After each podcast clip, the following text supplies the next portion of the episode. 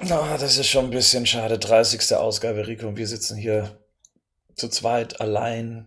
Und uns unsere Freunde im Stich gelassen haben. Das ist schon. Das sind einfach miese Penner. Was, einen Kuchen hätten sie schicken können. Das bedeutet mehr als mein 18. Geburtstag und dann sowas. Hm. Ja, dann, dann, dann lass uns über die Justice League sprechen.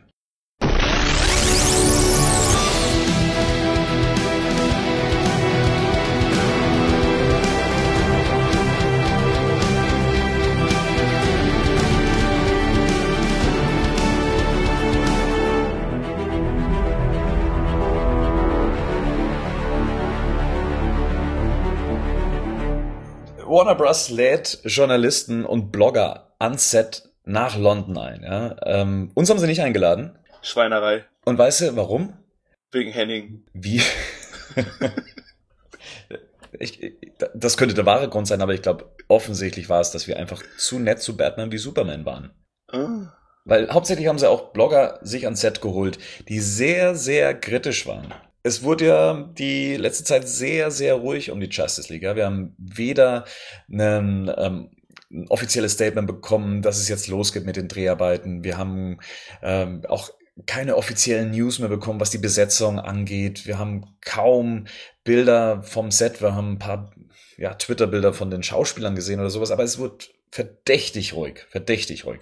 Und dann letzte Woche hieß es, okay, es sind ein paar Journalisten und Blogger eben auf den Weg von den USA an das Set und ähm, unter anderem sehr kritische Blogger, ja, wie zum Beispiel vom Birth Movie Death, die an, dem, an Batman wie Superman überhaupt kein gutes Haar gelassen haben und äh, durften da dann einen kompletten Produktionstag verbringen. Acht Stunden waren sie da am Set. Ja, beneidenswert. Wäre ich gern mit dabei gewesen. Vor allem wären unsere Flugtickets viel billiger gewesen. Das glaube ich auch. Wir hätten auch, also ich wäre auch mit einer Fähre gefahren. Ich wäre auch mit meiner Drohne rübergeflogen. ja gut, aber letztendlich ähm, konnten wir uns jetzt an diesen ganzen Berichten ergötzen, die rauskamen gestern. Und ähm, es gab auch äh, kein richtiges Embargo. Also normalerweise gibt es solche Setbesuche ja öfters. Da darf man die Schauspieler interviewen, man darf ähm, sich so ein bisschen am Set umsehen und sowas. Aber diese Berüch äh, Berichte dürfen dann eigentlich nicht äh, bis kurz vor dem Filmstart dann eben veröffentlicht werden. Und hier haben sie gesagt, nee, Herrschaften, schreibt eure Berichte und bringt das Ganze dann eben am Dienstag raus. Und so war es dann letztendlich auch. Und wir haben uns da mal so ein bisschen durchgewühlt durch all die Informationen, die jetzt eben von den verschiedenen Webseiten dann eben kamen. Gab ja einige Setberichte per Video, vieles wurde geschrieben. Hier und da gab es immer Informationen, die der eine und der andere nicht hatte. Ich glaube, das können wir auch alles nicht komplett abdecken. Aber wir wollen mal so ein bisschen durchgehen, wie es die Herrschaften vor Ort erlebt haben. Also als er dann in London dann eben in dem Studio ankam, wurden sie erstmal in den sogenannten War Room geführt. Also ein War Room muss man sich in etwa so vorstellen, dass das ein Art Arbeitsraum ist, ähm, in dem sich all die Ideen, Konzepte, Vorschläge, ähm, Artworks und so weiter befinden. Die, die hängen da meistens an der Wand und ähm, ja, ein War Room ist ja auch so, was man vielleicht um es ein bisschen deutlicher den Zuhörern zu machen, ist ja wie so ein ähm, was man von allen möglichen Kriegsfilmen kennt, so ein Raum wahrscheinlich unterhalb des Penta äh, unterhalb des Weißen Hauses, wo dann der Präsident und sein Stab dann ähm, den Krieg plant oder dann sich überlegt, den roten Knopf um Atomkrieg zu starten. Und bei Filmen ist es dann halt so ein bisschen, man kann halt, also ich glaube für die Blogger war es eher wie so eine Easter Egg Jagd dann das Ganze.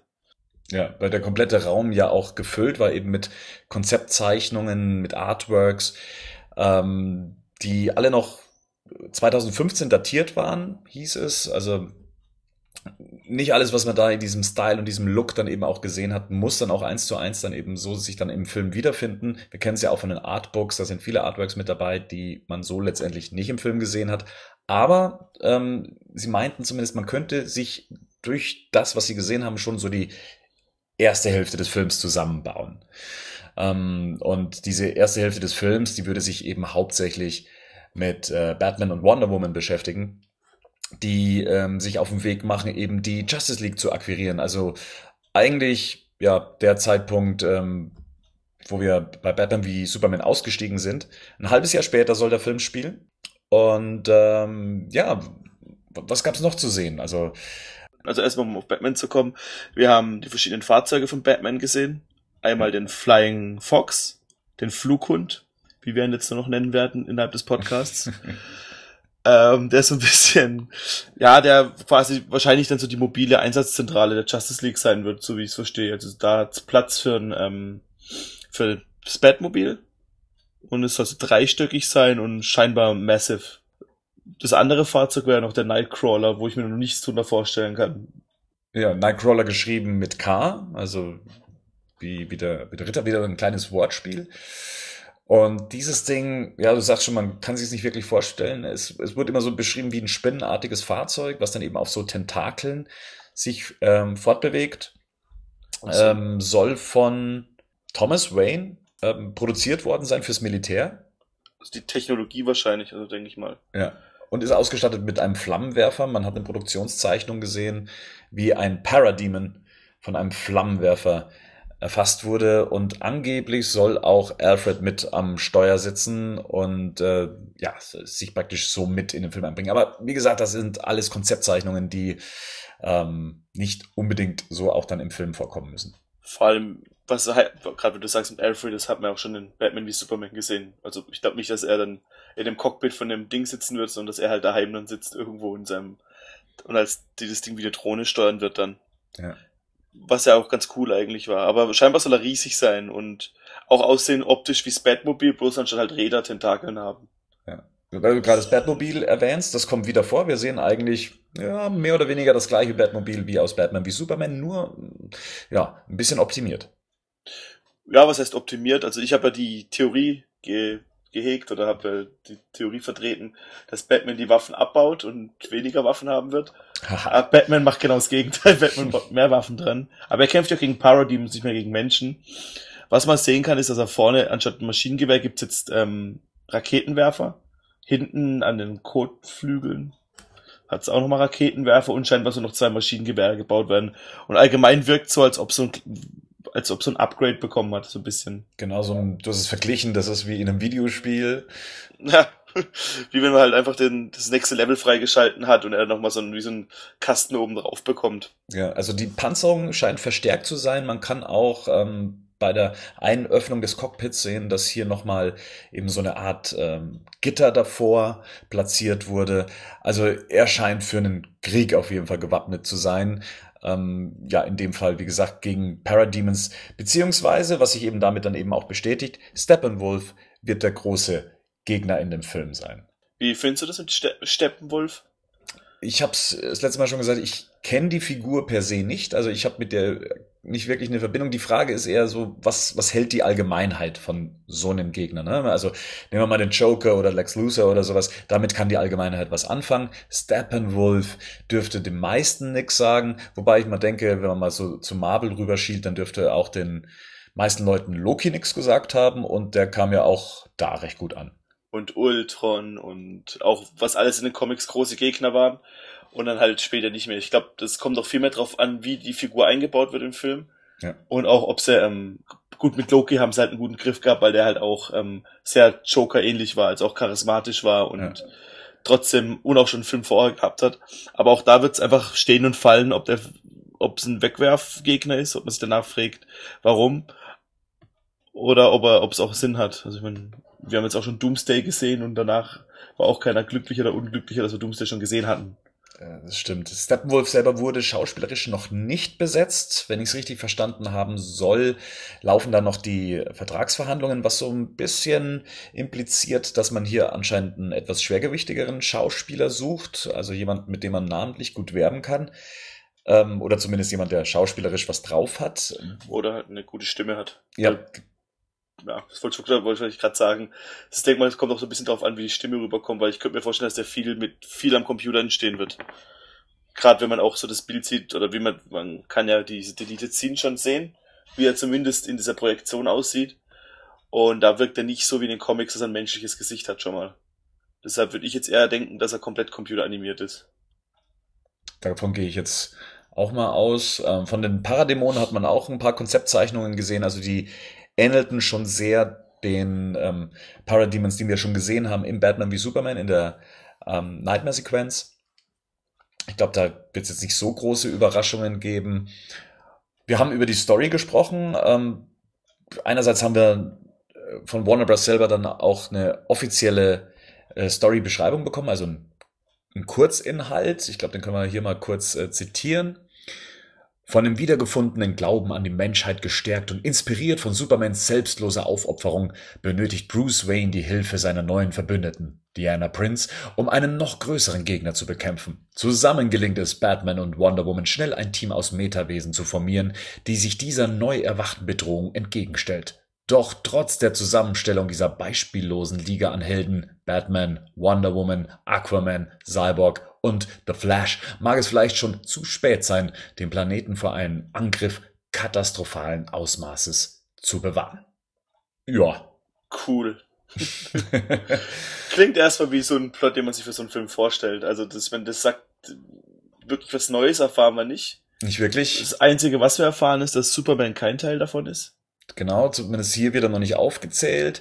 Fehlt uns sonst noch jemand in der Liste? Batman, Wonder Woman, Aquaman, Cyborg und Flash? Naja, die, die anderen, die, äh, die anderen Mitglieder der Justice League, die es halt noch so gibt, also Green Lantern, Shazam, aber die sind auch alle nicht gecastet worden, da gibt's ja alle zu denen noch nichts. Also ja, Martian Manhunter vermisse ich ähm, immer noch. Green Lantern. Muss ja steigerungsfähig sein. Ja, es können ja noch neue, neue, neue dazukommen. Die müssen doch irgendwann noch ihren Turm da im Weltraum bauen. Und da brauchen sie auch noch Leute, die da helfen.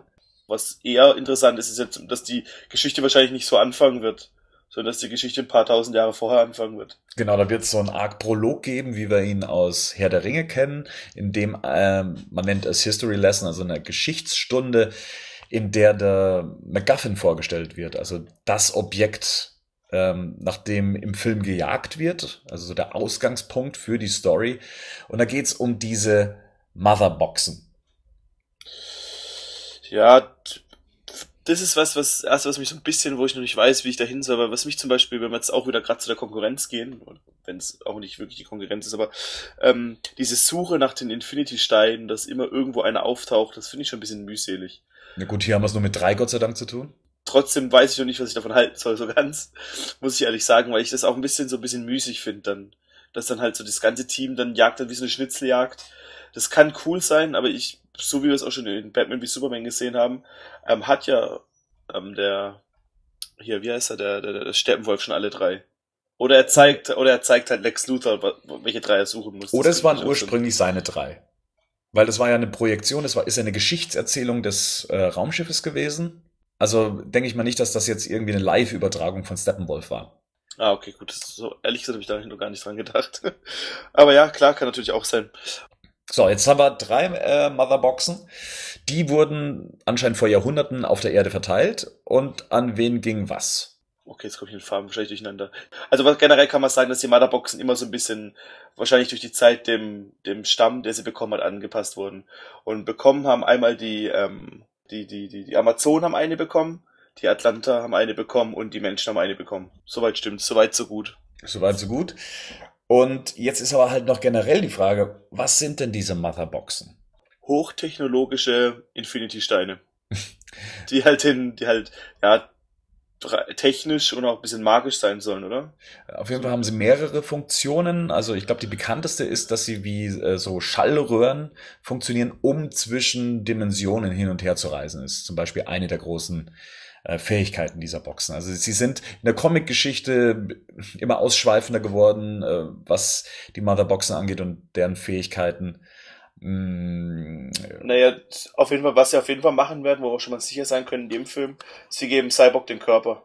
Und die Quelle quasi der Kraft von Cyborg ist eine Motherbox. Genau, das konnte man schon in Batman wie Superman sehen, in einer der äh, E-Mail-Dateien.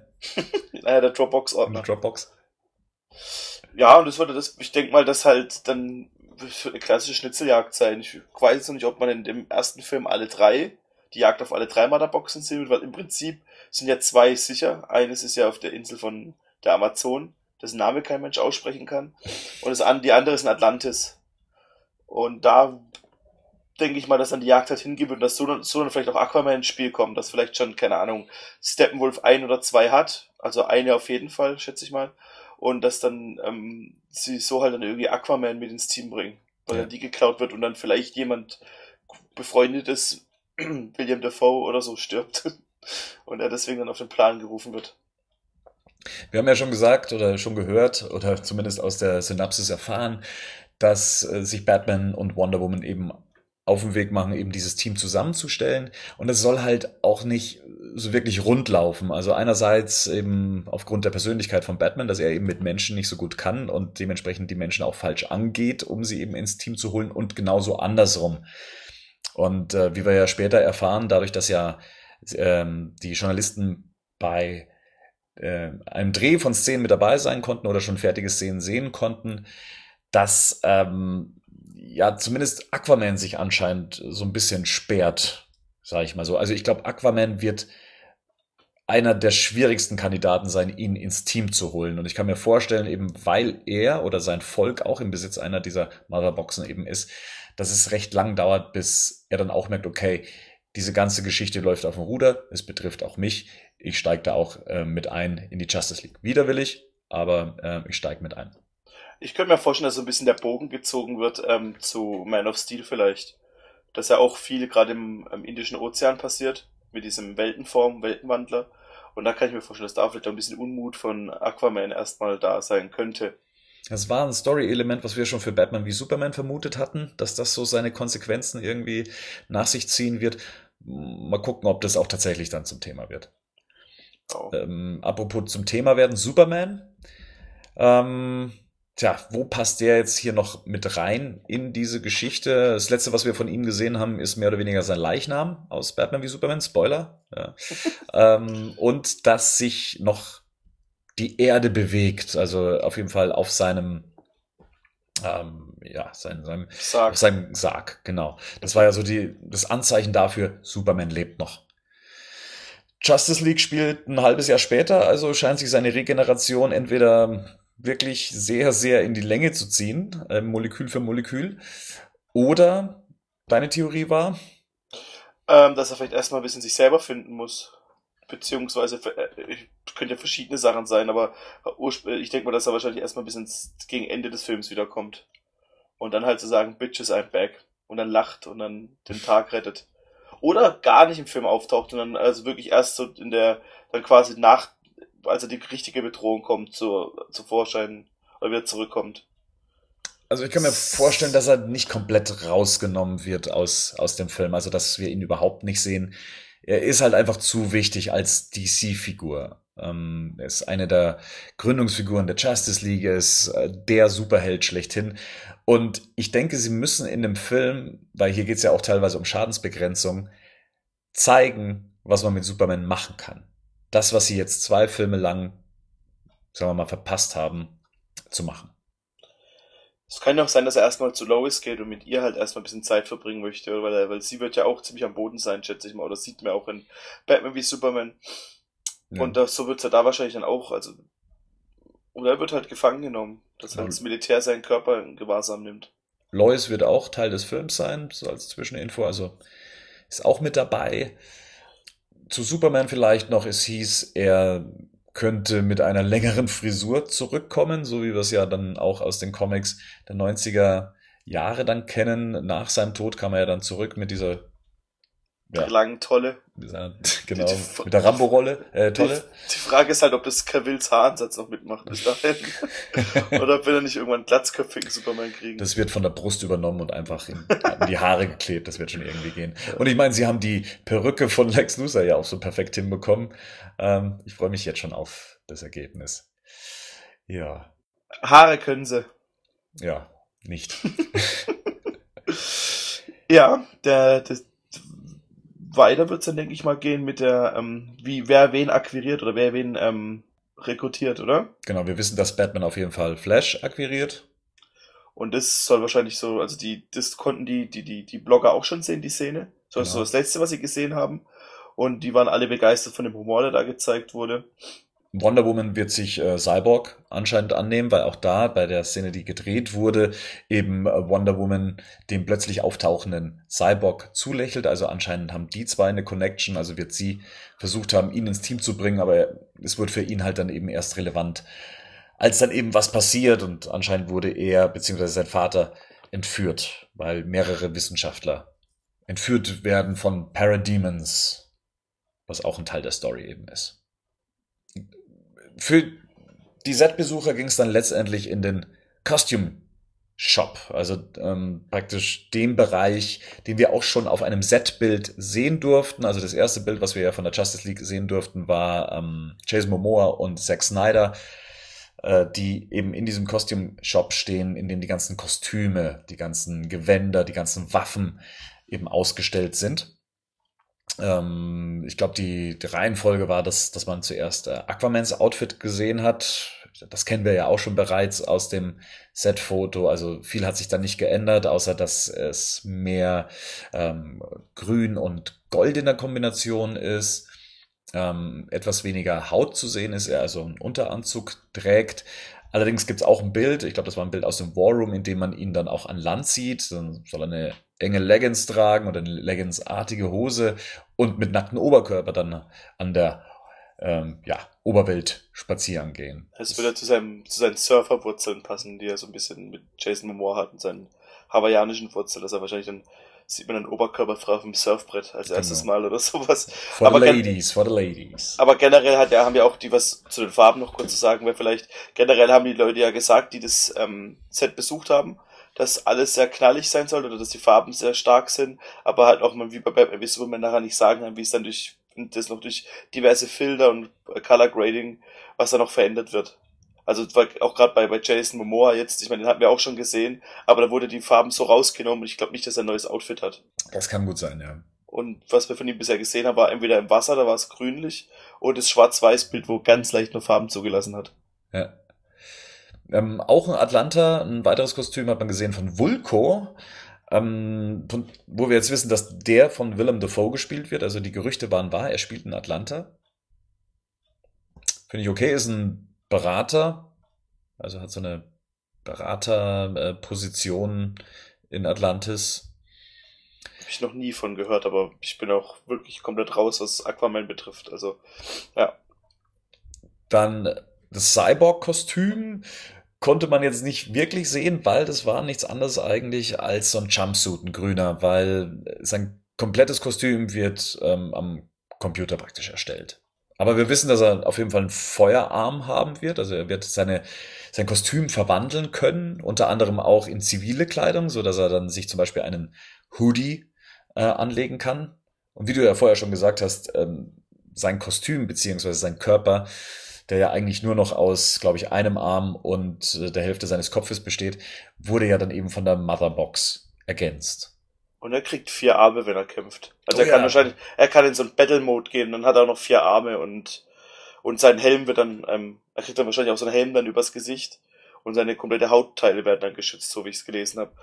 Richtig. Ähm, während dem Dreh trägt eben Ray Fisher, der eben Cyborg spielt, ein ähm, leuchtendes Auge, was dann später durch den Computer dann eben ergänzt wird. Und ähm, er muss sich immer so bewegen, als würde er diese schwere Rüstung auch spüren können. Also er muss dann tatsächlich die Schulter von hinten nach vorne dann hebeln und man kann sich schon richtig gut vorstellen, dass er da tatsächlich auch Gewicht mit sich trägt. Ja, diese, diese typischen Motion Capture Geschichten, die man schon zu allen möglichen Filmen in den letzten Jahren gesehen hat. Das sind halt auch, das, das, das wird wahrscheinlich der komplette Cyborg-Suit mit ähm, Lichtpunkten ausgestattet sein, der bewegt sich halt so, wie sich dann die Figur bewegen würde. Ja. Das haben wir schon mit Iron Man seit zehn Filmen oder sowas. Spannend wird's beim Flash-Kostüm. Beschrieben so als natürlich knallig rot. Ähm, ein sehr schlankes Design, spezielle Sneakers. Und ähm, boah, aus wie vielen Teilen besteht's? Also 70 Teile an die Maske, 131 oder sowas meine ich's. So knapp um die 140. Ich kann mir das noch gar nicht so vorstellen, warum dieses Kostüm so komplex ist. Hm, naja, also was man ja schon gelesen hat, ist, dass es ja, ähm, der, es wird zwei Anzüge geben und einmal so ein Prototyp, den ähm, 148 Teile. Ähm, einmal ein Prototyp, den, den Ezra Miller oder der, ähm, Barry Allen selber sich gebaut hat. Und dann denke ich mal, das haben wir vorhin schon mal so ein bisschen spekuliert, wird wahrscheinlich in Bruce Wayne dann bei einer besseren, aufgewerteten Version dann helfen gegen später im Film. Ja. So, Bruce Wayne ist so ein bisschen dann der Finanz Finanzier und das Ko äh, Kostümdesigner. Apropos Kostümdesign, was den Leuten so ein bisschen missfallen hat, also den Setbesuchern, war, dass das Kostüm mit äh, solchen Drähten ähm, ja ausgestattet ist, also was sich so um seinen Körper und um seine Gelenke zieht. Was hat's denn damit auf sich? Also was sie gesagt haben, ist, dass es dann diese Blitze, die der Flash beim Rennen hat, so ein bisschen äh, zeigen soll und was man jetzt halt noch nicht weiß, ob man diese Drähte auch beim Pferdchenanzug dann sieht oder ob das rein dann nachher durch die Nachbearbeitung dann so ein bisschen. Ich könnte mir doch vorstellen, dass sie deswegen da sind, dass man dann auch seine Bewegungen, dass man die, die gut anpassen kann, die ganze Geschichte. Ja. Äh, was ihnen auf jeden Fall gut gefallen hat, war, mal abgesehen von den Sneakers, die man sich gerne als, die würde ich gerne mal sehen, also weil die so begeistert davon waren, dass jeder gesagt hat, die müssen mm. sie mhm. als Merchandise-Artikel rausbringen. Da bin ich sehr gespannt.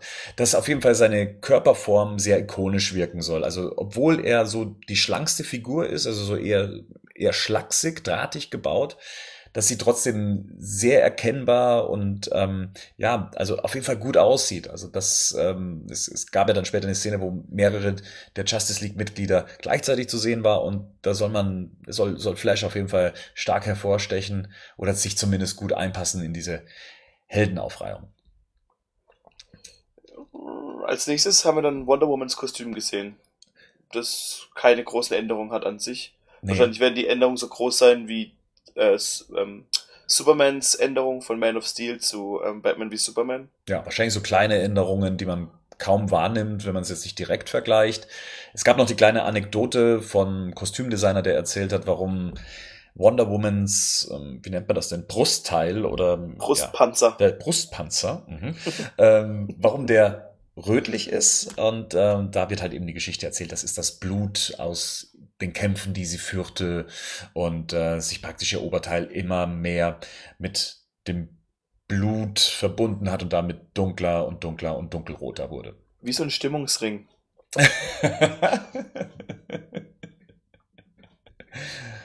Auch kaum Änderungen soll das Standard-Batman-Kostüm durchgemacht haben, außer dass es, glaube ich, von, von, von innen mehr gepanzert ist diesmal. Ja, und dass ähm, die Maske schmaler ausfallen soll. Was allerdings eher so der Beweglichkeit dient, ne?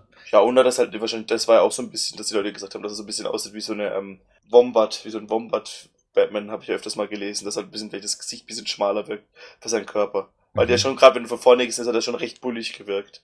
Ja, das stimmt. Und das haben wir die Konzeptzeichnung zum Beispiel nicht gemacht. Wenn du die, wenn du dich daran erinnerst, da hat er schon zuerst einen storischen, eine andere Statur ein bisschen gehabt.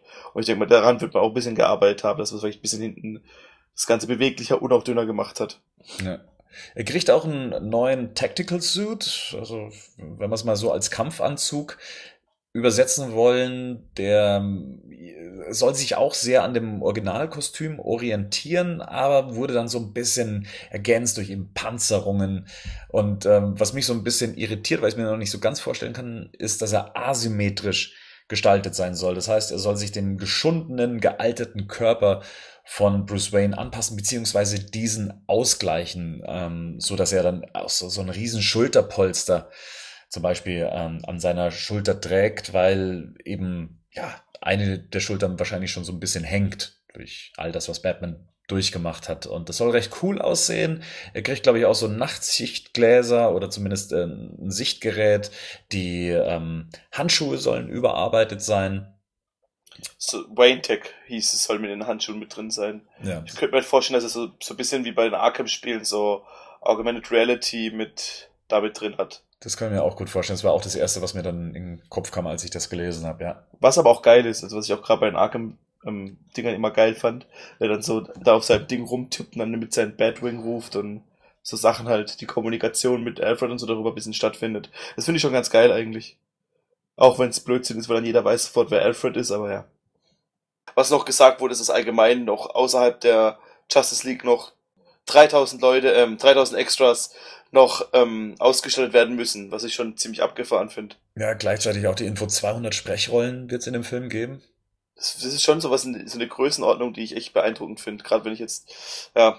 Ja, besonders beim Film, der eigentlich nur im Studio gedreht wird. Also ich weiß nicht, wie viel man, wie viel Außendrehs es letztendlich geben wird, aber ich denke mal einfach, dass man sich in, in London einfach verschanzen wird und das meiste dort im Studio drehen wird. Ja gut, aber selbst wenn es so drin gedreht hat, ich meine, jetzt erinnere dich mal an Batman Returns, wie klein das gewirkt hat, weil einfach immer nur 20 Leute überall rumgestanden ja, ja. sind. Und da ist schon geil, wenn du dann halt einfach trotzdem dann halt 200 Leute da stehen hast. Also da musst du nicht mal rausgehen unbedingt, weil die Hallen, also ich habe zwar noch so eine, so eine Halle, wirst du wahrscheinlich nie in deinem Leben von innen sehen, aber die sind einfach, die stellen die mir halt, ja, die werden so Flugzeughangar groß sein, wahrscheinlich doppelt so hoch noch. Und von dem her kann ich mir das schon, oder wie so ein Zeppelin-Hangar eher. Ja. Dann ging es eigentlich für die Journalisten dann zum Mittagessen. Und ähm, danach durfte man dann sich so ein paar Sets angucken, ja. Und es sollen riesige Sets sein. Also die, ein, ein riesiger stillgelegter Tunnel war ähm, zu sehen, der soll unter Strikers Island, also dem Platz, wo der Kampf von Superman gegen Doomsday in Batman wie Superman stattfand. Da soll ein stillgelegter Tunnel unten durchführen, der Metropolis und Gotham verbindet ja, es halt, bringt alles so ein bisschen wieder ein kleineres Universum, wenn dann alles an der gleichen Stelle äh, stattfindet. Oder wenn halt da die Paradämonen herkommen. Aber man weiß halt auch nicht, vielleicht ist in dem Raumschiff eine Motherbox mit drin, weil die, das Raumschiff ist ja auch schon mehrere tausend Jahre auf der Erde. Vielleicht gibt es ganz viele Gründe, warum gerade dort, ähm, also das Raumschiff meine ich, das, das, das kryptonische Raumschiff, das immer noch in Metropolis liegt wahrscheinlich. Ja. Vielleicht hat es irgendwas damit zu tun, dass Doomsday Körp Doomsdays Körper ähm, wie irgendwas damit zu tun hat. Ich weiß es nicht, aber ich denke mal, das wird da irgendwie einen Grund dafür haben, warum es gerade wieder da stattfindet. Ja, ich finde auch, dass das das Universum so ein bisschen kleiner macht. Das ist so wie Tatooine in Star Wars ständig ähm, eine wichtige Rolle spielt. Ähm, dafür, dass es eigentlich nur so eine ja, Staubkugel ist. Ähm, so scheint es jetzt hier eben so zwischen Metropolis und Gotham dann eben zu sein. Aber mal gucken, wie sich dann eben im Film auszahlt. Dann einen Batchat-Hangar hat man gesehen, ähm, in dem dann eben auch das Batmobil stand und noch 20 weitere reingepasst hätten. Soll es ein alter ähm, U-Boot-Stützpunkt oder eine U-Boot-Werft sein, in der Nähe von Gotham-Werft, glaube ah, ich. Ja. Habe ich gelesen. Okay. Du nicht? Ich nicht, nein. Aber das ist, was ich gelesen habe, dass eine alte U, also in der Nähe von Gotham Werft sein soll und halt auch dann, ja, ich meine, wenn man so wüsste, wie groß ein Batmobil ist und dann das mal 20, ich weiß nicht, ob das so groß ist, aber ähm, klingt auf jeden Fall beeindruckend. Wobei ich auch mich gefreut hätte, nochmal ähm, das Batcave zu sehen. Was ja nicht heißt, dass es nicht äh, immer noch möglich wäre, ne? Ich denke, das wird so der erste, der, die erste, der erste Watchtower sein, den wir dann sehen werden. Der Prototyp des Watchtowers der Hangar oder weil ich dachte, das wäre vielleicht sogar schon sowas wie der Flying Fox, nein, äh, der Flughund. Meinst du? Also ich hätte jetzt eher, ja gut, das kann natürlich auch sein, gut, aber der muss ja irgendwo geparkt werden. Das stimmt, richtig. Und der wird dann halt erst in der U-Boot-Zentrale geparkt und später wird er dann halt in der, in der, wenn es jemals einen Watchtower geben wird, wovon ich mal ausgehe, dann wird er da halt dann geparkt, ne? Gut. Das Dach des Police Departments hat man gesehen, also das von, von Gosse weil da fand auch eine Szene statt. Also da durften tatsächlich die Journalisten live beim Dreh einer Szene mit dabei sein und das war dann auch gleich der erste Drehtag von J.K. Simmons, der ja Commissioner Gordon spielen wird. Und da waren sie ja alle hin und weg von seiner Darstellung. Beziehungsweise so wie er dargestellt wird, also rein optisch. Ja, er soll sehr nah an der Animated Series sein. auch klassisch mit natürlich Schnurzbart und Haarteilen wird er haben, Hut, langer Trenchcoat. Und ja, die, die, die Blogger waren sich da alle einig, dass das der, der ultimative Jim Gordon ist, so in die Richtung. Ja, wie aus den Comics entsprungen. Ne? Ja, genau. Ja. Und sonst wurde die Filme zweimal gedreht. Einmal gab es eine, eine, eine Konversation zwischen allen Vieren. Und das zweite Mal, wo sie gedreht wurde, glaube ich, hauptsächlich auf Wonder Woman dann auch abgezielt. Ihr Lächeln wurde dann noch Ihr Lächeln eingefangen, ja. Eingefangen. Ja, wollen wir mal kurz auf die Szene eingehen, weil sie ist ja so ein bisschen, äh, sagen wir mal, beispielhaft für den Ton, der ja dann auch im Film herrscht ähm, oder herrschen soll. Ähm, also wir befinden uns in Gotham. Jim Gordon steht neben dem Bat-Signal, aktiviert dies und wartet auf Batman. Aber es taucht nicht nur Batman auf, sondern halt dann eben auch äh, die Silhouetten von Wonder Woman und ähm, The Flash.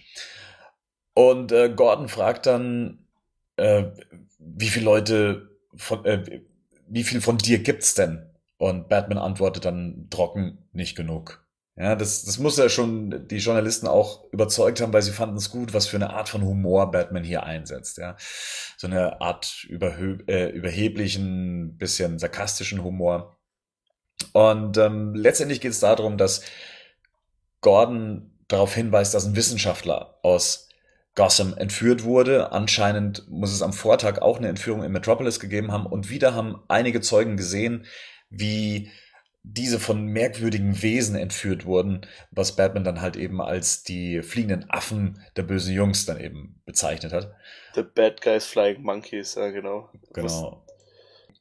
Letztendlich geht es darum, dass äh, inzwischen schon acht Wissenschaftler entführt wurden und äh, dann hört man, nein, es sind neun. Ja, und Cyborg tritt aus dem Schatten. Also er scheint bis dahin noch nicht Teil des Teams gewesen zu sein.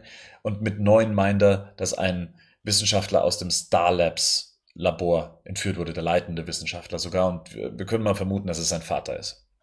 Ja. Und deshalb kommt er dann auch mit dazu und Wonder Woman freut sich, weil sie wahrscheinlich, so wie er an dem schon versucht hat, zu ähm, rekrutieren. Genau. Sie stellen dann auch fest, dass dann irgendwie diese Flugbahn der Parademons ähm, ja irgendwie sich dann eben bei Strikers Island dann eben treffen muss und deswegen vermuten sie, dass das Nest der Parademons unter Strikers Island liegen muss.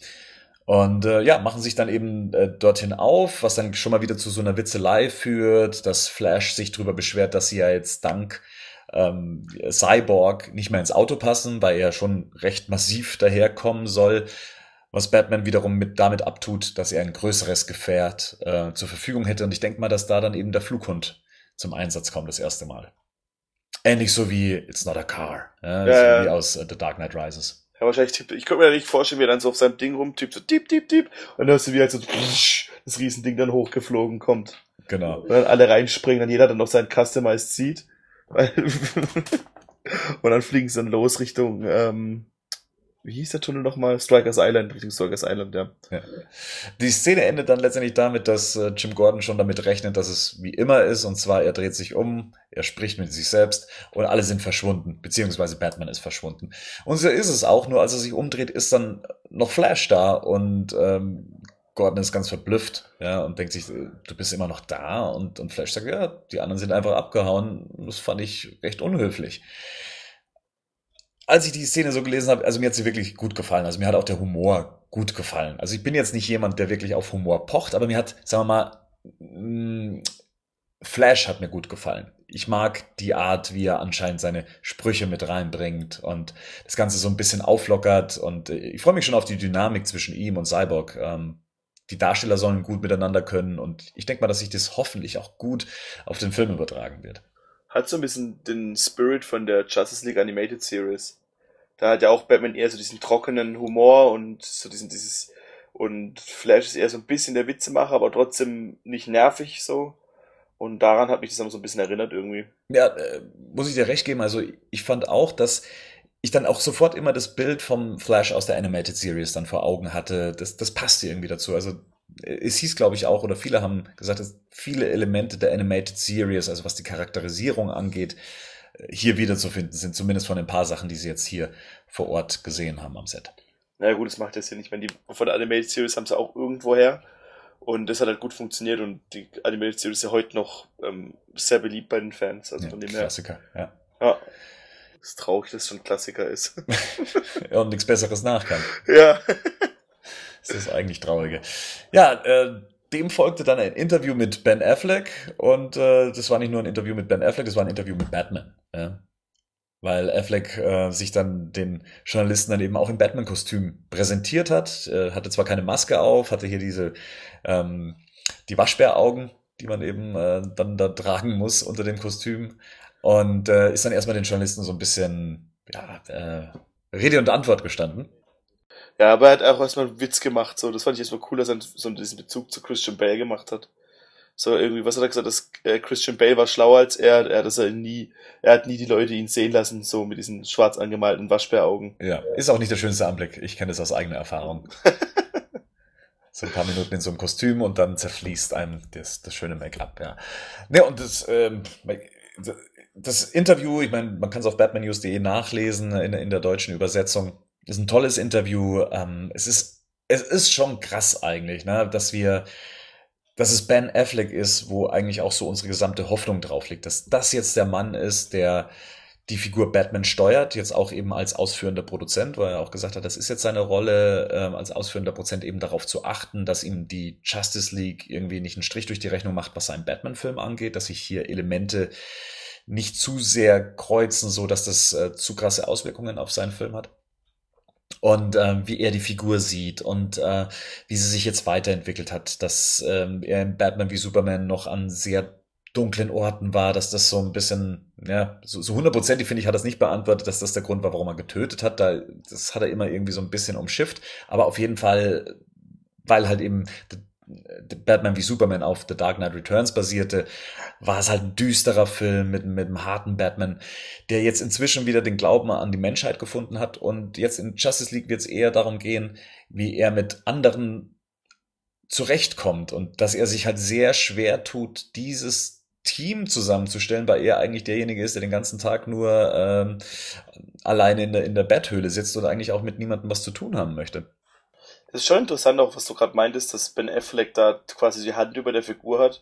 Weil das haben wir echt auch noch nie so gehabt in einer Comicfigur, dass jemand die, die, die quasi sagt, wo die Figur hingeht, dann noch einen Film ähm, über die Figur machen darf mhm. und auch so der noch der Produzent des Ganzen ist. Also das ist wirklich, was ich das schlauer hätte Warner eigentlich mit dem Casting von Ben Affleck nicht machen können. Nee, und gerade, dass man drüber nachdenkt, was es für Diskussionen gab bezüglich der Besetzung von Ben Affleck, ja, und dass er halt wirklich jetzt der Typ ist, wo, glaube ich, kaum jemand sagen kann, dass er keine gute Leistung abgeliefert hat, dass er mit das Beste an Batman wie Superman war und dass man Bock hat, dann ähm, ja, einen eigenen Batman-Film mit ihm zu sehen. Und auch so, dass er sagt, dass das dass er auch ganz ehrlich zugibt, dass das Drehbuch nicht fertig ist. Dass er, gut, ich meine, das sind so Floskeln gibt's natürlich immer, aber ich kaufe das einfach mal Ben ab, wie ich ihn ja. nenne.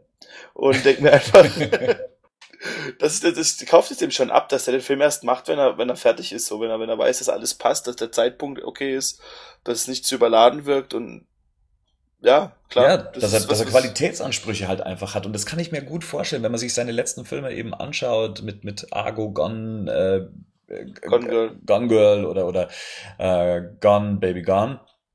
Und vor allem auch The Town. Richtig, also äh, wo ich mir vorstellen kann, das sind seine Filme. Ja, er, er sagt ja auch selber, er hat das ja, er war ja oft genug in der Rolle, dass er an einem Drehbuch nichts ändern konnte, ja, dass er am anderen Ende eben saß und das den Film dann eben nicht retten konnte. Man war sich dessen bewusst, dass man einfach ein Drehbuch hat, wo man sagt, komm, mach mal einfach, schauen wir mal, was es wird. Er aber eben den Anspruch hat, nee, das Ding muss sitzen. Das ist sein Film, das ist sein Baby, das ist seine Verantwortung. Und das beruhigt mich auf eine gewisse Art und Weise, zumal es schon jetzt in der Vergangenheit ein paar Mal bewiesen hat, letztendlich. Ähm, Nein, nicht nur das, vor allem zeigt es halt auch, dass ähm, Ben Affleck einfach das richtige Casting war. Hättest du jetzt einen Josh Brolin oder was sich alle da gewünscht ja. haben, da hättest du halt das nicht mitbekommen.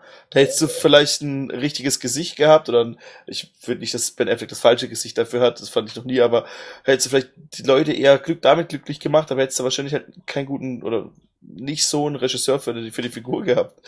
Und das darf man halt auch nicht vergessen. Also ich finde da in Ben I Trust. Ja, da gebe ich dir absolut recht. Ich habe heute auch nochmal drüber nachgedacht, okay, ähm, als man Brolin damals für die Rolle wollte, wie würden wir jetzt dastehen? Wahrscheinlich hätten wir eine Darstellung, eine gute gehabt, aber wir hätten damit jetzt auch nicht einen, besseren Regisseur gehabt, weil Brolin hätte wahrscheinlich die Regie für den Solo-Batman-Film nicht übernommen und wahrscheinlich auch nicht die Hauptverantwortung für die Figur. Also das wäre was ganz Merkwürdiges jetzt wahrscheinlich. Oder auch ein Christian Bale, genau das gleiche, der, den alle lieben als Batman. Ja. Aber da hätte, Christian Bale ist halt auch kein, ähm, kein Regisseur. So, der ist halt einfach ein guter, sehr guter Schauspieler. Ja.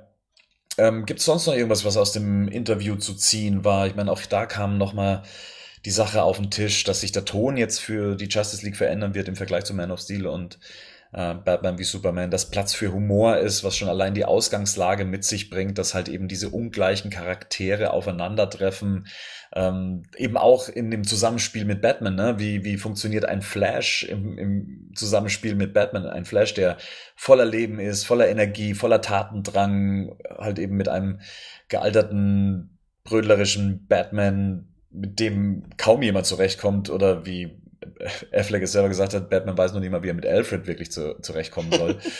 ähm, ich glaube, das sind ganz spannende Szenarien, die sich tatsächlich durch die Anwesenheit von, von Batman ergeben. Und das war auch mitunter einer der Punkte, die mir eben bei der Justice League Animated Series so gut gefallen hat. Also Batman war immer so, so, so ein harter Brocken in der Justice League, umgeben von diesen Superwesen, der es dann doch immer irgendwie allen zeigen konnte, ruhig geblieben ist und man ihn dann doch immer irgendwie, ähm, ja, teilweise das Herz erweichen konnte und sowas. Also ich bin da sehr, sehr gespannt auf diese Dynamik, die eben Batman damit reinbringt. ja, viel interessanter ist, dass er der Einzige ist, der keine Superkraft hat eigentlich, aber trotzdem jeder vor ihm Angst hat, so. Also, oder nicht, die Angst nicht, aber respektiert. Respekt, so, wer er ist und, und auch weiß, dass er quasi derjenige sein kann, der den anderen so die, die Show stellen kann, wenn es darauf ankommt und öfters die Welt gerettet als die meisten anderen zusammen. Ja, eine der Fähigkeiten von Batman ist, sind natürlich seine detektivischen Fähigkeiten. Da wurde ja auch eben gefragt, ob er die verstärkt einsetzt in Justice League, nachdem man da in Batman wie Superman kaum was gesehen hat. Er meinte ja, aber er denkt, dass er das mehr ausbauen wird in dem Solofilm. Und ich glaube, man sollte jetzt vielleicht auch bei äh, Justice League nicht zu viel erwarten, was die detektivischen Fähigkeiten angeht. Ich glaube, das klang schon eher so, dass er sich das für seinen Batman-Film aufhebt, weil er auch gesagt hat, diese Batman-Stories, das waren schon immer Detektivgeschichten.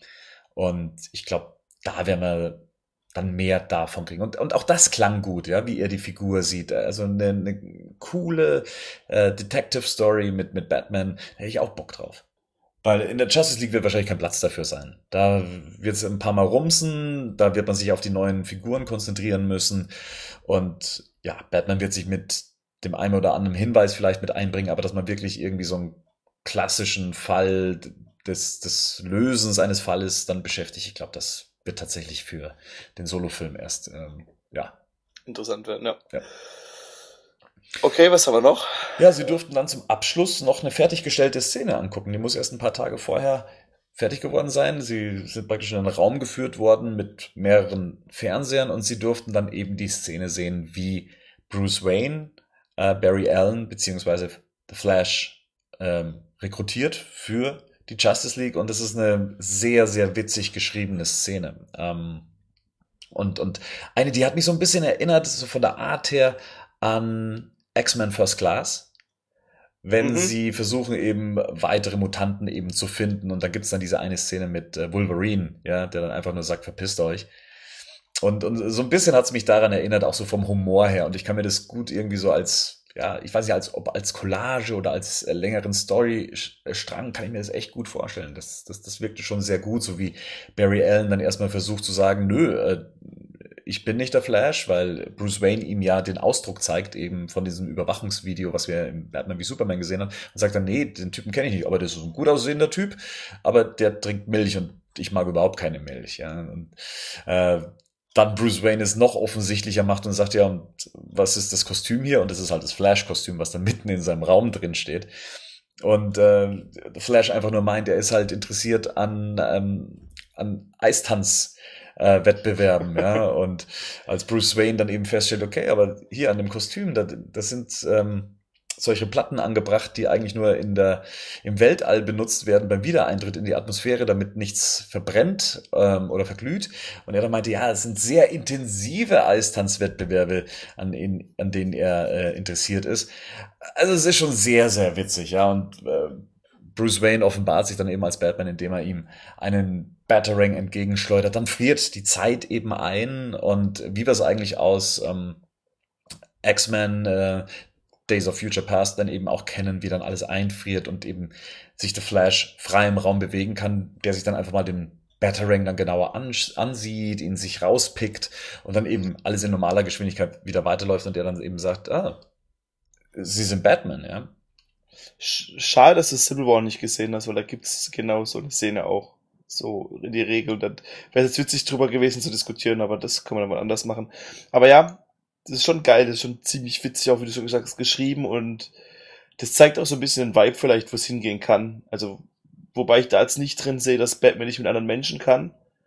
Das sehe ich da nicht so krass drin, aber ähm, weil das ja vorhin auch angesprochen wurde, mhm. weil es ja Batman auch angesprochen hat, das sehe ich da ehrlich gesagt nicht so, weil er da schon sehr charismatisch rüberkommt und ich mir dann auch vorstellen kann, dass er da auch sein, dann, das wird keine ernste Szene einfach sein, das gibt das, was man davon hört, einfach nicht her. Aber ja, ist schon sehr interessant, also doch. Also gerade eben, weil Ben Affleck das gesagt hat, dass es äh, dann eben so sein wird, dass er mit manchen nicht zurechtkommt. Wer kann das dann eben sein? Ich denke mal, Aquaman wird eine der etwas schwieriger zu überzeugenden Figuren sein. Und dann bleiben eigentlich, ja, da bleibt eigentlich nur noch Cyborg letztendlich. Ähm, kannst du dir vorstellen, dass wir vielleicht noch andere Figuren sehen werden? Ich, darauf wolltest du hinaus, also dein X-Men First Class ähm, Ding. Gerade jetzt eben, ja, äh, kommt mir die Connection, ja.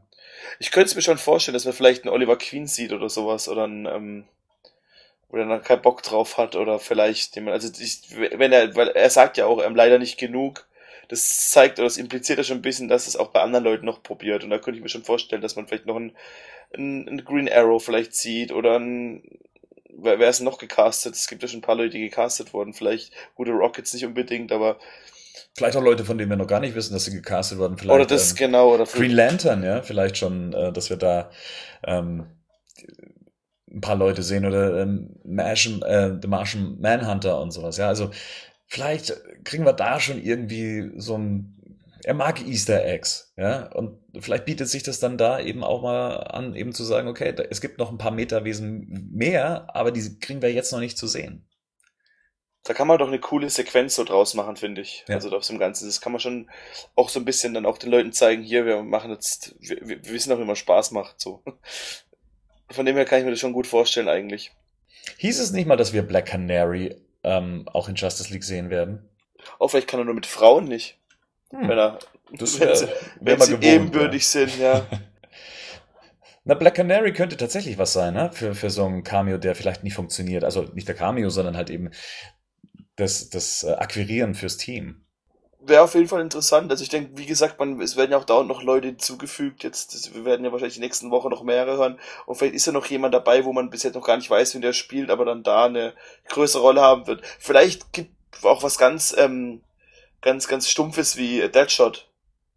Ja. ja, beides ist, das könnte ich mir auch gut vorstellen, dass man dann Will Smith für einen Tag nochmal herholt oder ja, so jemanden. Also ihm praktisch wie dann eben Wolverine in, in Ja, X-Men genau. First Class einsetzt, ja. Kann Weil man Will. Vor allem, weil es halt gerade auch, ähm, weil, weil er halt schon, Will Smith halt auch ein Publikumsliebling ist und da freuen sich die Leute, wenn sie ihn sehen. Genauso wie man sich bei Hugh Jackman sieht, also von dem her. Ja, und wird das Universum auch nochmal ähm, nachträglich verbinden. Ne? Und, Ähm, ich meine, wir sind nicht mehr weit weg von der Suicide Squad, dazwischen kommt Wonder Woman, dann kommt ähm, die Justice League. Also wenn man dann wieder Figuren mit reinbringt aus den anderen Filmen, das macht halt dann dieses Universum wieder ein bisschen größer. Das ist auch das, was bisher so die anderen Comic-Verfilmungen, die zusammen irgendwie hängen, sind, eigentlich ganz cool gemacht haben. Also zugegebenermaßen sind Marvel wesentlich besser als die X-Men-Filme.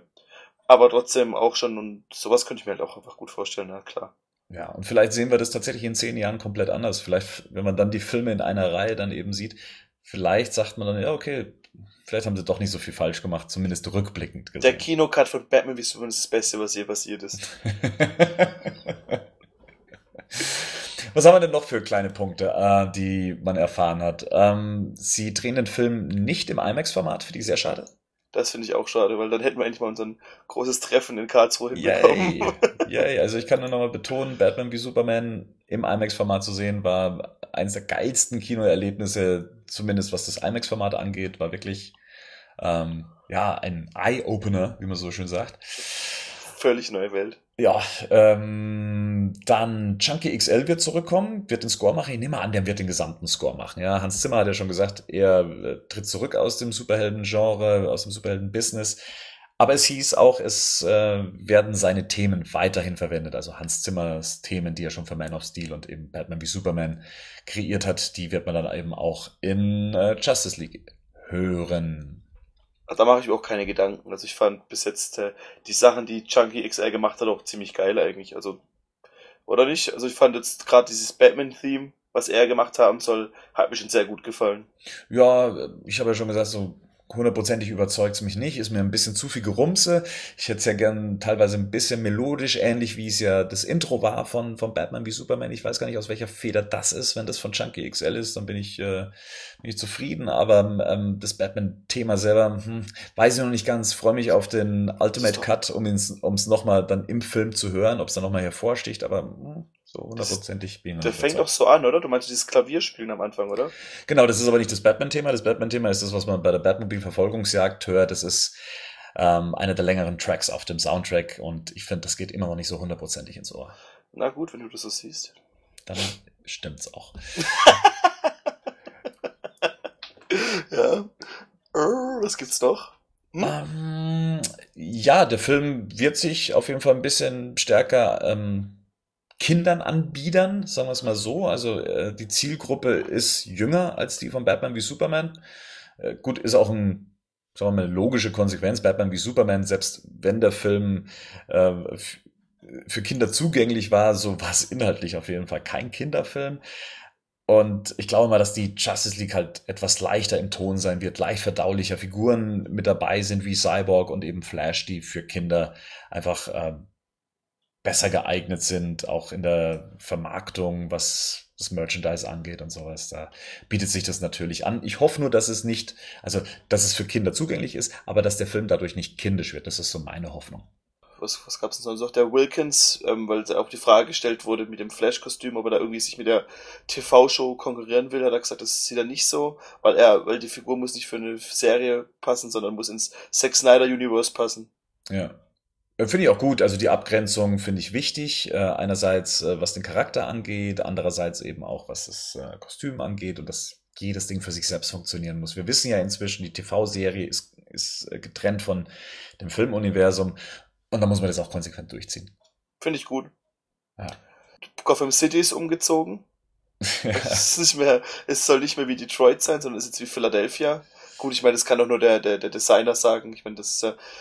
War, war das auch schon der gleiche wie bei Batman wie Superman, der Will Wilkinson? Der Wilkinson war derselbe, äh, genau. Er hat, hat noch die äh, Zusatzinfo gegeben, dass er ein großer Fan von Alex Ross ist, ähm, dem Illustratoren, dem, dem Comiczeichner, der sehr ähm, ja, realistische ähm, Interpretationen von, von Batman und Superman gemacht hat und er liebt sein Kostümdesign so einfach wie es gehalten ist, ist es auf den Punkt. Ähm, und ja, ob er sich jetzt an den wirklich so krass orientiert, kann ich jetzt nicht behaupten. Zumindest was Man of Steel angeht, sind dann doch Unterschiede zu sehen. Aber ich denke, er ist einfach ein großer Fan von Alex Ross und äh, bin ich übrigens auch. Interessant ist eigentlich noch, dass die Produktion ähm, sechs Monate gebraucht hat, um die ganzen ähm, Kostüme zu herzustellen, fand ich. Also ich finde sechs Monate schon eine krasse Zeit, so um das auch zu designen, um Batman, Superman mussten, Wonder Woman musste es nicht mehr machen, aber trotzdem für Aquaman auch nicht. Das heißt, die haben dann schon nochmal dann das alles in feingeschliffener gemacht, gerade wie Batmans Maske und so weiter. Das fand ich noch ganz cool. Ja. Ähm, an welchem Drehtag haben wir uns befunden? 31. Von 111, glaube ich, ne? Mhm. Ja. Da ist, äh, geht noch einige Zeit ins Land. Ja, Amber Hart ähm, wird weiterhin Mara in Justice League spielen. Das ist ja so eine Info aus der, aus der Yellow Press. Die ist ja oder war zusammen mit Johnny Depp. Ja. Und äh, Johnny Depp, äh, zumindest sagt es die Yellow Press, ähm, soll ihr, äh, soll sie geschlagen haben oder ihr das iPhone ins Gesicht geschleudert haben und was weiß ich. Und jetzt ist da ein Gerichtsverfahren am Lauf und sie soll jetzt so abgenommen haben und soll nicht mehr irgendwie ins Fitting passen und was weiß ich alles, ja. Also hier hieß es jetzt auf jeden Fall, sie wird mit dabei sein, ja. Wenn sie ohne Hunde nach Australien einreist, nochmal, sonst wird es nicht, wird es nix. Ohne was? Ohne Hunde. Hast du es nicht gesehen? Die sind nochmal mit ihren Hunden, haben sie, wollten sie nach Australien reinschmuggeln, Johnny Depp und Amber Hart. Aha. Und es ist da scheinbar verboten und mit zehn Jahren Gefängnis oder sowas. Und um dem zu entgehen, haben die dann ähm, so ein Video für, für Australien gemacht, so wo sie dann beide vor die Kamera, der aufgedunsene dicke Johnny Depp der, und Amber Hart, die dann beide so ein Video für die Austral für Australien gedreht haben, wo es dann heißt, ja bringt keine neuen Arten in unser Ökosystem, das ist nicht gut und sie hat dann noch so versucht, so ein bisschen zu retten und Johnny Depp einfach mega genervt und es war richtig schlimm, das Video anzugucken. Rico hier, das ist ja Wahnsinn. Also in, in Sachen Yellow Press kann man dir ja nichts vormachen, ne? Das hast, das hast du nicht Immer auf dem Laufenden. Nein, überhaupt nicht, gar nicht. Wirklich nicht. Guck nee. dir das Video an, das ist wirklich schlimm. Außerdem war, kam das halt, ich habe das auch nur im Zug mitbekommen, wo das dann, das war so eine Woche, bevor er ihr scheinbar das iPhone ins Gesicht geschmissen hat. Und ja. Hm. Ja, muss man doch wissen. Das wissen die Leute auch genau, was, was sie nachher noch googeln müssen. Oder vielleicht war es auch Neuseeland, aber ich glaube, es war Australien. Was wir bereits schon wissen, Lex Luthor wird wieder mit dabei sein, also Jesse Eisenberg, und ich glaube, seine Dreharbeiten beginnen im August. Das heißt, er wird einen relativ kurzen Part haben, ne? Ist halt die Frage, als was, ne? Er wird ja, das wissen wir ja schon, für die Ultimate Edition in Arkham unterkommen, was jetzt entweder Auswirkungen auf Suicide Squad hat, also so, dass wir Lex Luthor nochmal in Suicide, äh, Suicide, oh Gott, oh Gott, ist das? Suicide, Suicide Squad, Squad in Squad sehen werden. Ja, Oder vielleicht. eben in Batman wie Superman dann wie auch, äh, in, ach man, in Justice League. Naja, vielleicht wird er auch von den Paradämonen ähm, quasi entführt oder halt benutzt, weil theoretisch wissen sie ja noch über ihn irgendwie Bescheid, weil irgendwie muss es ja ganz zusammenhängen. Und vielleicht brauchen sie ja seinen, seinen, müssen, brauchen sie ihn ja für irgendwie diese Research-Geschichte. Er hat ja selber gesagt, er hat das Klingeln ins Weltall geschickt. Ja. Und vielleicht braucht es Klingeln, will das Klingeln mit ihm zusammenarbeiten, sofern sie Nutzen für ihn haben. Und er hat ja einfach nur Mittel, selbst ja, die halt andere nicht haben. Auch wenn er am Knast sitzt. ähm, Jack Kirby's äh, New Gods haben auf jeden Fall den Justice League-Film sehr beeinflusst, laut Zack Snyder. Das ist noch so eine Info. Ähm, puh. Jetzt fällt mir so langsam nichts mehr ein. Über das meiste haben wir, glaube ich, gesprochen. Hm. Wie findest, oder, oder hast du noch irgendwas? ja, du... also, ich meine, die Frage ist erstmal, warum denn so ein Set-Visit, ja? Das, das ist genau, was ich dich gerade fragen wollte. Wie, wie, wie stehst du dem Ganzen gegenüber? Wie findest du, dass Blogger eingeladen werden? Wie findest du generell, dass, findest du, dass heutzutage um Filme zu viel Hokuspokus gemacht wird, das versucht so viel wie möglich zurückzuhalten, um dann vielleicht auch den Kunden zu verarschen? Findest du das gut? Findest du das nicht gut? Findest du eher...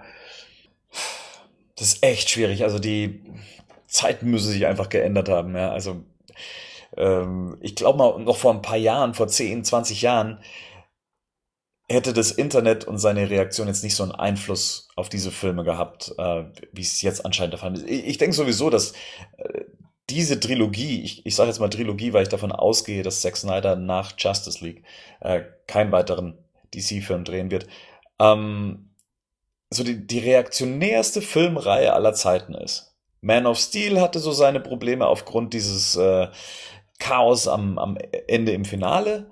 Die Zuschauer regen sich auf. Okay, es wird thematisiert in äh, Batman wie Superman. Ja, äh, Batman wie Superman, ja, hm, gefällt den Leuten nicht so ganz, weil es irgendwie äh, nicht lustig genug ist und so weiter und es nicht so viel Spaß macht, sagen wir es mal lieber so, nicht entertaining genug ist. Und jetzt wird die Justice League praktisch entertaining gemacht. Ähm, ich weiß nicht, was ich davon halten soll, ob ich es gut oder schlecht finde. Ich, ähm, ich finde eigentlich ein Studio sollte seine Vision durchziehen und ja, wenn es das Publikum nicht fressen will, dann frisst es halt eben nicht. So sind halt dann teilweise eben auch Klassiker entstanden. Aber man hechelt halt so ein bisschen den Profit hinterher. Was heißt ein bisschen? Ja? Wir reden hier von, von, von der Aktiengesellschaft letztendlich, die darauf angewiesen ist, Hits zu haben. Und dann, ja, hört man anscheinend jetzt stärker auf die Fans. Und ich weiß es nicht. Äh, auf mich hört man ja da in dem Moment nicht. Ich bin ja jetzt nicht unbedingt der lautstarke Fan, der sagt, hier, äh, bringt mehr Humor mit rein, macht den Film leichter, macht den entertainiger. Ich fand ja Batman wie Superman okay. Ich fand ihn ja nicht wirklich schlecht. Und ich finde es auch toll, dass sich DC bislang von Marvel gut abgrenzen konnte in der Wahl dieses Tones. Der Batman wie Superman hat meiner Meinung nach andere Probleme gehabt halt, äh, als ähm, was Humor angeht oder Leichtigkeit oder dass man Spaß an dem Film hatte, das lag mehr in den Figuren, wie diese dargestellt wurden und auseinandergenommen wurden und ich finde es recht interessant, weil du gerade gesagt hast, dass eine ähm, Vision von dem Studio umgesetzt werden soll. Und die Vision, die ein Studio haben will, ist, wäre jetzt Batman wie Superman erfolgreich gewesen, hätte sich gar nichts geändert. Das Ding ist, warum Batman wie Superman, glaube ich, das große Problem auch an den Kritikern hatte, ist meiner Ansicht nach auch, dass der halt zusammengekürzt worden musste von Leuten, die betriebsblind waren und einfach ähm, Sachen, Zusammenhänge kapiert haben, die der Kinogänger nicht kapiert hat und nicht gesehen hat. Und deshalb konnt, hat zwar das Studio seine Vision durchsetzen können, aber nicht der Filmemacher. Und ich glaube, das war das große Problem, was Batman wie Superman hatte. Und ich glaube, wäre das anders gewesen, hätte man vielleicht einen längeren Film gemacht oder hätte man vielleicht das mh, hm, vielleicht mehr oder auch weniger. Ich meine, was du, du meintest mal, dass Zack Snyder sich im Nachhinein ähm, gern Sachen so zurechtbiegt, ohne sich große Gedanken zu machen, die im Film einfach so waren und dann halt auch Argumente bringt, die nicht so nicht die schlausten sind. Genau, um da vielleicht kurz darauf einzugehen, das war, weil es ja mal hieß von Zack Snyder, er findet es eigentlich nicht so toll, wenn sich kostümierte Helden unterhalten. Ja, deswegen gibt's da keine großen Dialoge oder deswegen unter, unterhält sich Batman und Superman im Batman wie Superman eigentlich nicht, weil er dann nach fünf Minuten merkt, okay, das wirkt irgendwie merkwürdig. Jetzt haben wir hier Szenen eben mit Superhelden, die anscheinend nicht merkwürdig wirken. Und wie wir schon aus Watchmen wissen, haben wir da auch kostümierte Helden, die auch mal längere Dialoge miteinander führen. Und deswegen bin ich so der Meinung, dass sich oft Zack Snyder, wenn er auf irgendwas angesprochen wird, wo er vielleicht jetzt nicht dran gedacht hat, sich dann irgendwie was zurechtbiegt. Und das ist nämlich genau der Punkt. Ich glaube, dass zu das Konzept von dem Film schon gepasst hat eigentlich und dass es auch uns besser gefallen hat, uns Fans und uns Batman-Fans, aber dass da halt einfach ganz viele Sachen einfach kurzfristig geändert wurden von Leuten, die halt einfach nicht ähm, sich nicht davon diese Betriebsblindheit irgendwie abschalten konnten. Das könnte ein Punkt sein. Ich glaube aber auch, dass Zack Snyder tatsächlich ein paar Probleme mit einigen Figuren hat. Also ich, wie wir schon mal drüber gesprochen haben, dass er mit Superman nicht so wirklich viel anfangen kann oder ihn zumindest so darstellt, als wäre es ein zweiter Batman. Das ist, das kommt mir noch, das kommt mir noch schwer, ähm, schwer dazu, aber oder erschwerend. aber generell ähm, finde ich halt ähm, dann schon den, den Move oder quasi dann die, diese Courage, möchte ich es mal nennen, zu, zu, von Warner Brothers, Fans hinzuschicken und dann, hier, guck mal, ihr habt jetzt 30 Tage an was gearbeitet, plus sechs Monate Pre-Production. Wie findet ihr das so? Und ich glaube, hätten jetzt gesagt, das ist der gleiche Scheiß, den wir schon mal gesehen haben, Natürlich kannst du es jetzt auch stellen, natürlich kannst du jetzt im Prinzip genau den gleichen Film rausbringen und den halt irgendwas vorspielen, aber ich glaube nicht, dass sie das machen werden. Ich glaube, das werden schon so Sachen sein, die auch später im fertigen Film so passieren werden. Ich denke, man wird beide Szenen so sehen und ich glaube auch, dass das, dieses, die positive Resonanz, die jetzt Warner gekriegt hat, war im Prinzip für die eine billige ähm, Studie, was man an einem Film hat, was man verändern muss zum Vor Vor Vorgängerfilm, so ein bisschen. Man kann ja trotzdem diese, diese Snyder, ähm, diesen Snyder Look beibehalten, aber trotzdem gucken, dass man halt Sachen mehr auf die Fans eingeht. Und das finde ich eigentlich schon interessant, was sie da gemacht haben. Und ist vielleicht auch der Weg, den man, den mehrere Franchise heutzutage machen sollten. Wie war denn deine Erwartungshaltung jetzt Richtung Justice League? Hast du dich jetzt auf den Film gefreut oder war der irgendwie so, ja, mal gucken, wann er kommt? Gab es da überhaupt eine Art von Vorfreude oder nicht nur jetzt auf dich gemünzt? Ich meine, wir werden uns den Film angucken, auf, auf alle Fälle, aber so in der öffentlichen Wahrnehmung ähm, ist da eine Vorfreude auf die Justice League zu spüren oder denkst du, dass Batman wie Superman da recht viel kaputt gemacht hat? Das ist schwer zu sagen, weil es halt auch noch nichts, also wenn du jetzt mal nicht Comic Book Movie auf Facebook abonniert hast, was in Deutschland oder auch gerade meinem Umkreis nicht so viel, es haben schon welche, aber nicht so viele, ist es schon schwierig, auch erstmal einen Gesprächspartner zu finden, der Bock hat auf einen Justice League Film, weil 90% der Leute reden jetzt erstmal über Suicide Squad so auch über Wonder Woman redet in meinem näheren Umfeld erstmal niemand. Auch ich selber mache mir null Gedanken über Wonder Woman. Für mich ist jetzt gerade erstmal Suicide Squad im näheren Fokus. Deshalb glaube ich auch nicht, dass das jetzt so viel. Ich glaube auch natürlich finde ich es interessant, dass die Blogger das öffentlich zeigen durften, was passiert ist. Aber sie durften zum Beispiel keine Fotos machen. Das heißt dann schon wieder gut, also sie wollten halt so ein bisschen, ihr seid was Besonderes, jetzt schreibt doch mal über uns und lasst euch so ein bisschen hypen. Aber ich glaube nicht, dass es jetzt positiv oder negativ in die ähm, in die, in die, die in das Einspielergebnis, sondern die, die, die, die Werbung für äh, Justice League irgendwie mit rein mündet, weil es einfach noch zwei Jahre hin ist, bis der Film rauskommt oder anderthalb. Anderthalb Jahre, ja. Weißt du, was ich meine? Also ich, ja, verstehe ich. Ähm, und die Frage ist halt eben auch, wird jetzt so ein Setbesuch irgendwas an der öffentlichen Meinung ändern? Weil, wie du schon gesagt hast, wenn ich jetzt gerade so tief in diesem Superhelden-Zeugs drin ist, der sich die News durchliest und sowas, manche Leute erfahren erst, was weiß ich, drei Wochen vorher, ähm, dass ein Film überhaupt im, im Kino startet. Ob das jetzt tatsächlich auch irgendwas bewegt? Das, ich glaube eher, dass es für Warner was war, als für die, für die Öffentlichkeit. Die Öffentlichkeit wird reagieren, wenn der erste Trailer rauskommt.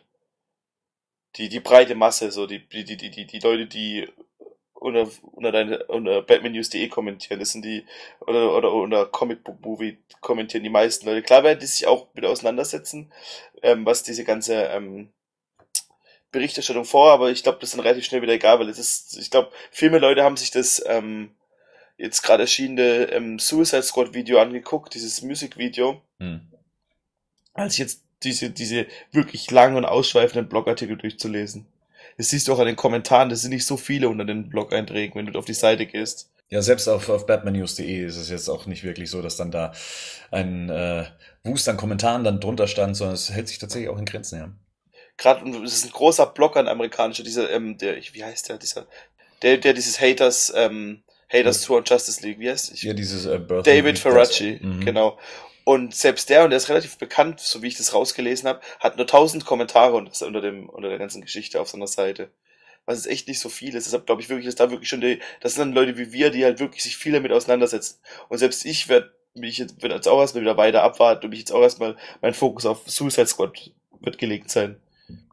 Aber selbst jetzt nach diesen ganzen Berichten und alles, was du jetzt hier jetzt gelesen hast, ähm, wie ist denn jetzt so deine Einstellung? Also freust du dich auf, auf Justice League? Bist du gespannt auf das Ganze oder bist du auch immer noch, sagen wir mal, vorsichtig? Ach, ich hab, ich freue mich auf den, erstmal auf den Ultimate Cut, auf Suicide Squad und dann freue ich mich auch auf den Film. Na klar, also, das, aber da haben sie Blogger nichts dran geändert. Also, ich, bis später das eine Bild vom Batmobil und noch das Logo, wobei wir noch nicht gesprochen haben, übrigens, hat mich jetzt da großartig, jetzt mich jetzt da mehr, mehr ähm, positiv oder negativ gestimmt. Was mich positiv gestimmt hat, ist, dass die Leute, die, die schärfsten Kritiker, was sie übrigens auch machen sollten, um in Zukunft eingeladen zu werden, ähm, dass die halt trotzdem irgendwie dann gesagt haben, die finden es jetzt auf einmal geil. Wobei man da auch sagen muss, dass Amerikaner dazu neigen, auch sich von so einem Hype mitreißen zu lassen. Ich glaube, selbst der, derjenige, der den Film am beschissensten vor dem Herrn findet, wenn du in so einer großen Halle bist und dir sowas gezeigt wird und du dann wirklich so einer von, wie viele Leute wurden da eingeladen? Weiß ich weiß nicht, wie viele es waren. Aber wenn du dann einer von zehn, sagen wir mal, einer von 15 Leuten bist, der dann dort ist und das miterleben darf, dann kannst du doch nicht ich glaube nicht, dass in irgendeiner total geflasht von riesigen Hallen, du darfst die Figuren, du darfst mit Ben Affleck als Batman reden. Ich glaube nicht, dass dann jemand nach Hause geht und sagt, was für ein Scheißfilm.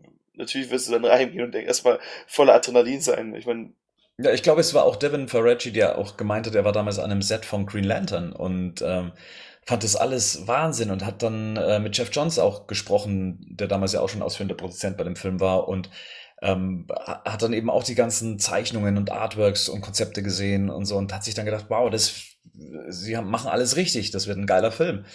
Ja, und wir wissen ja, wie Green Lantern dann letztendlich in der Allgemeinheit ankam. Und das kann hier halt immer noch passieren. Das äh, haben die meisten auch gesagt. Sie haben gesagt, sie sind vorsichtig optimistisch, was die Justice League angeht.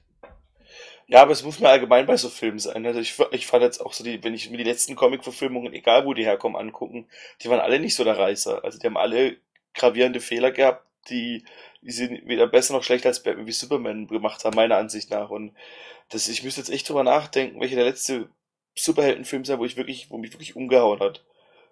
Und ich würde wahrscheinlich sogar sagen, es wäre Avengers, so, wenn ich jetzt drüber nachdenke, weil das wirklich was war, was man da noch nicht gesehen hat. Und nicht, weil der Film jetzt so toll war, sondern weil es wirklich so was Einzigartiges war, was davor vielleicht der Dark Knight geschafft hat. Ja.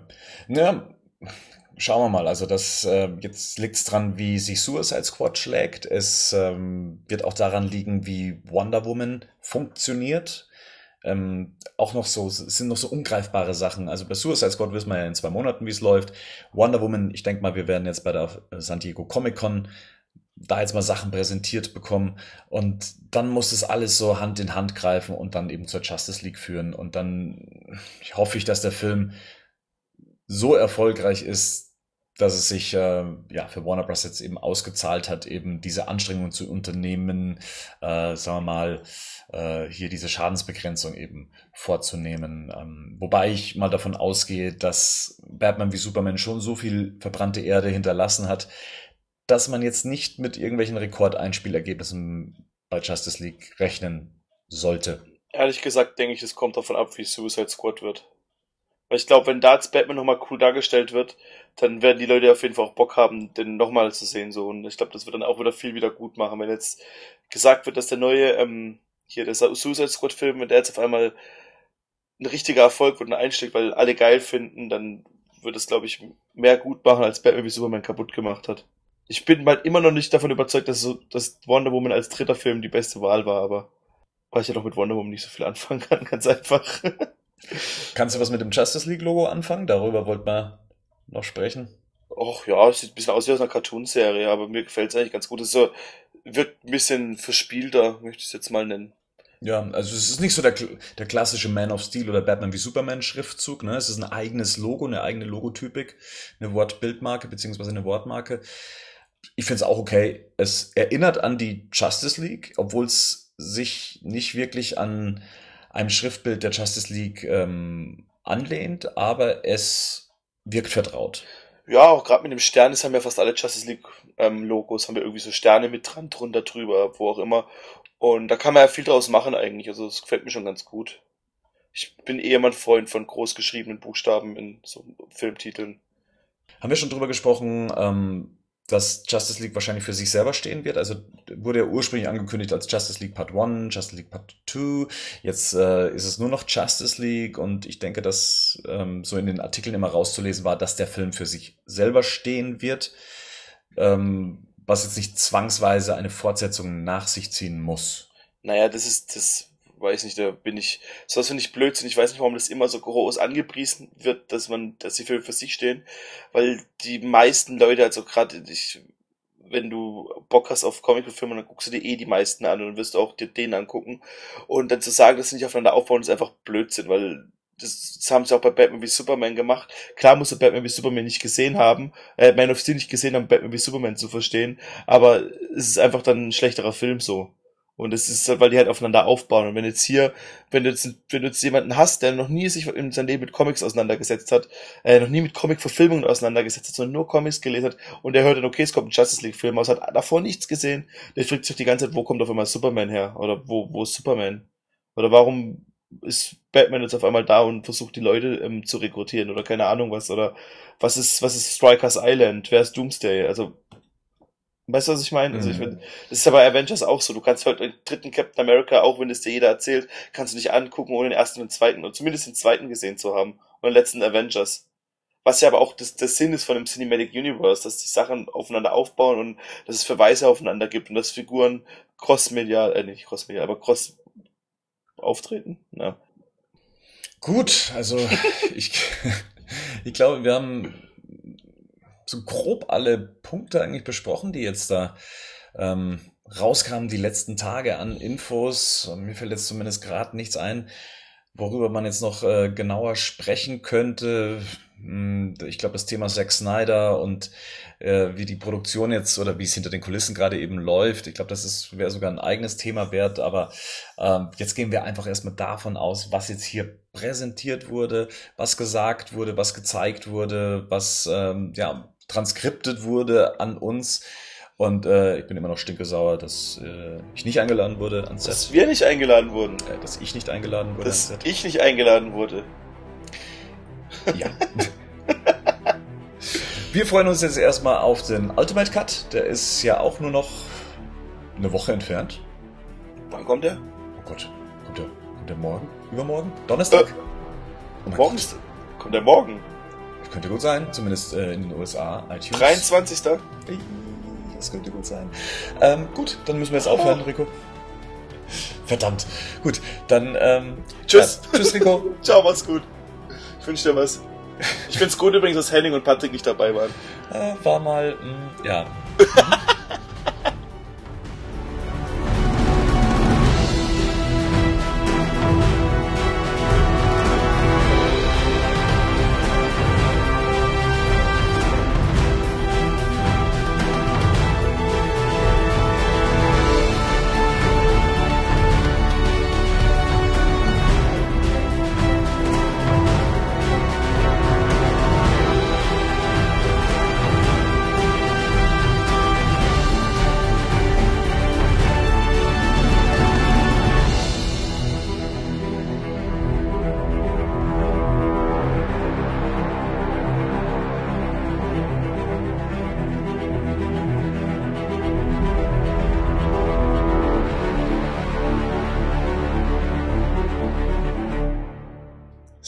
jetzt wo Rico weg ist, kann ich es ja sagen.